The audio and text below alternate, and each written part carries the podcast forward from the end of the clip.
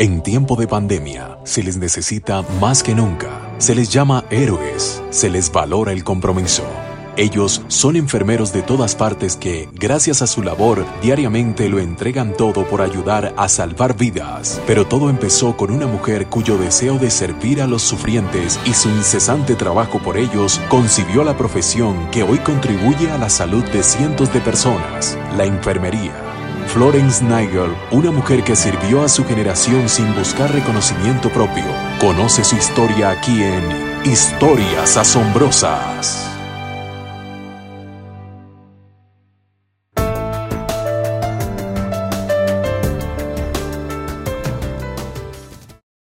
Son muchas las profesiones que tienen en los cristianos sus mayores contribuyentes, como es el caso de la enfermería que tuvo a una joven inglesa llamada Florence, su piedra angular. Nació en el seno de una acaudalada familia inglesa, en Villa Colombaia, Florencia, y recibió el nombre de su ciudad natal, Florence Nigel. Sus padres fueron William Edward Nigel y francés Fanny Smith. Fue una enfermera, escritora y estadística, considerada precursora de la enfermería profesional moderna y creadora del primer modelo conceptual de enfermería. Florence era solo una joven cuando sintió el llamado de Dios a servirle, así lo escribió en su diario. Dios me llamó en la mañana y me preguntó si yo haría el bien en su nombre sin buscar reputación alguna. Esto fue tan contundente que en febrero de 1837 anunció su decisión de dedicarse a la enfermería, decisión que constituía un desafío para las convenciones sociales de la época, donde la mujer estaba destinada a cumplir el rol de esposa y madre. El llamado fue tan especial que decidió dejar su cómoda vida de niña rica contra la voluntad de sus padres y viajó a Alemania a trabajar en una iglesia luterana para aprender a servir a los necesitados. Allí observó al pastor Theodor Flickner y sus asistentes trabajando para los enfermos y marginados. En medio de su trabajo y aprendizaje en esa iglesia, escribió su primer manual sobre enfermería en 1851, una recopilación de las lecciones aprendidas. Su legado lo dejaría a partir del estallido de la Guerra de Crimea en 1853, cuando, junto con 30 enfermeras que ella misma había entrenado, se incorporó al personal de los hospitales para atender a los soldados heridos en guerra. Lo que encontró en su llegada fue verdaderamente desolador, sin camas ni sábanas en el lugar, el hacinamiento, el aire fétido, el cólera, la fiebre tifoidea estaban matando más soldados allí que en el campo de batalla. Las condiciones eran deplorables, lo que hacía que aproximadamente de cada 100 soldados que ingresaban al hospital, 40 de ellos murieran debido a las condiciones sanitarias. Tan terrible era la situación que tuvo el deseo de colocar un aviso en el hospital. Quien entra en este lugar pierde de toda esperanza.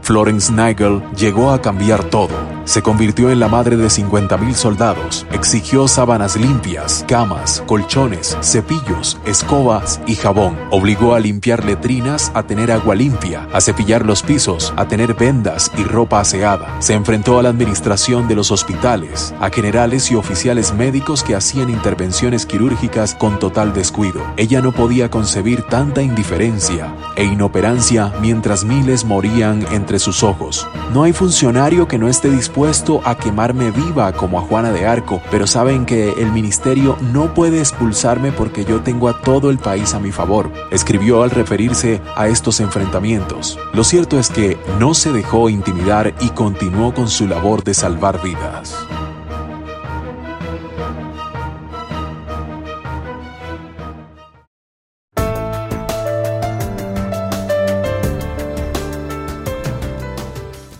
Para los cientos de soldados moribundos, Florence llegó a convertirse en su ángel. En las noches hacía ronda con su lámpara en su mano, cuidaba y velaba por los centenares que gemían en su dolor. Los diarios publicaron la historia de la señorita que recorría los pabellones del hospital en las noches con su lámpara. Su fama se hizo legendaria cuando comenzaron a publicarse cartas de soldados agradecidos por su labor. Uno de ellos escribió, es un consuelo verla atravesar las alas. Habla a unos, sonríe a otros, ya que no puede hablar con todo el mundo porque somos enterares, pero se besa la sombra de la señorita Nigel cuando pasa junto a nosotros.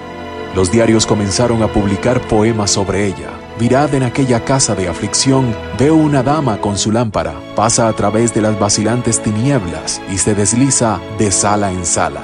El diario The Times publicó en 1855 en plena guerra.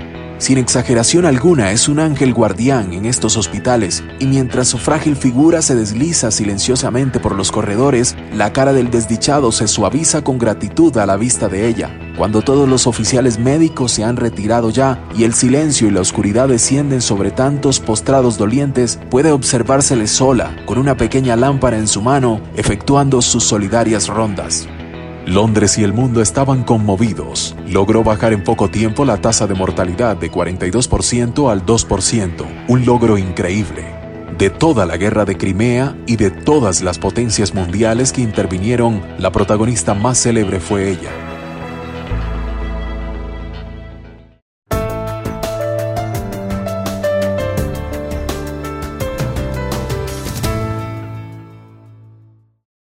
En 1883 la reina Victoria le otorgó la Real Cruz Roja y en 1907 se convirtió en la primera mujer en recibir la Orden de Mérito del Reino Unido. En 1908 le fueron otorgadas las llaves de la ciudad de Londres. La Escuela Nigel para Enfermeras fue la primera facultad de enfermería del mundo inaugurada en 1860. El juramento Nigel, efectuado por los enfermeros al graduarse, fue creado en su honor en 1893. Sus escritos y publicaciones se convirtieron en la base de la profesión de enfermería y la administración de salud dentro de los hospitales. El Día Internacional de la Enfermería se celebra en la fecha de su cumpleaños, 12 de mayo.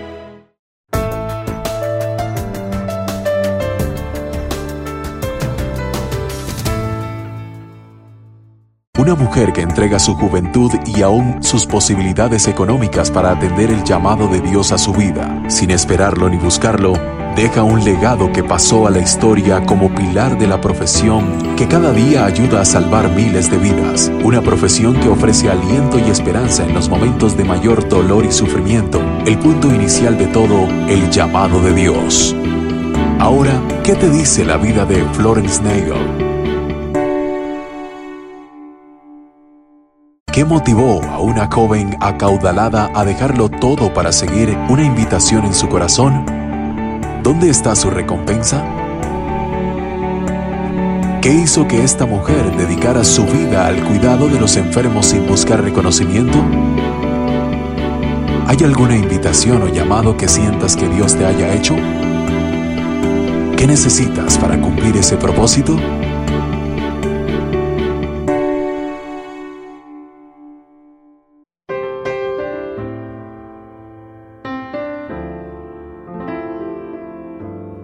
Nos vemos en nuestro próximo relato de Historias Asombrosas. Historias Asombrosas.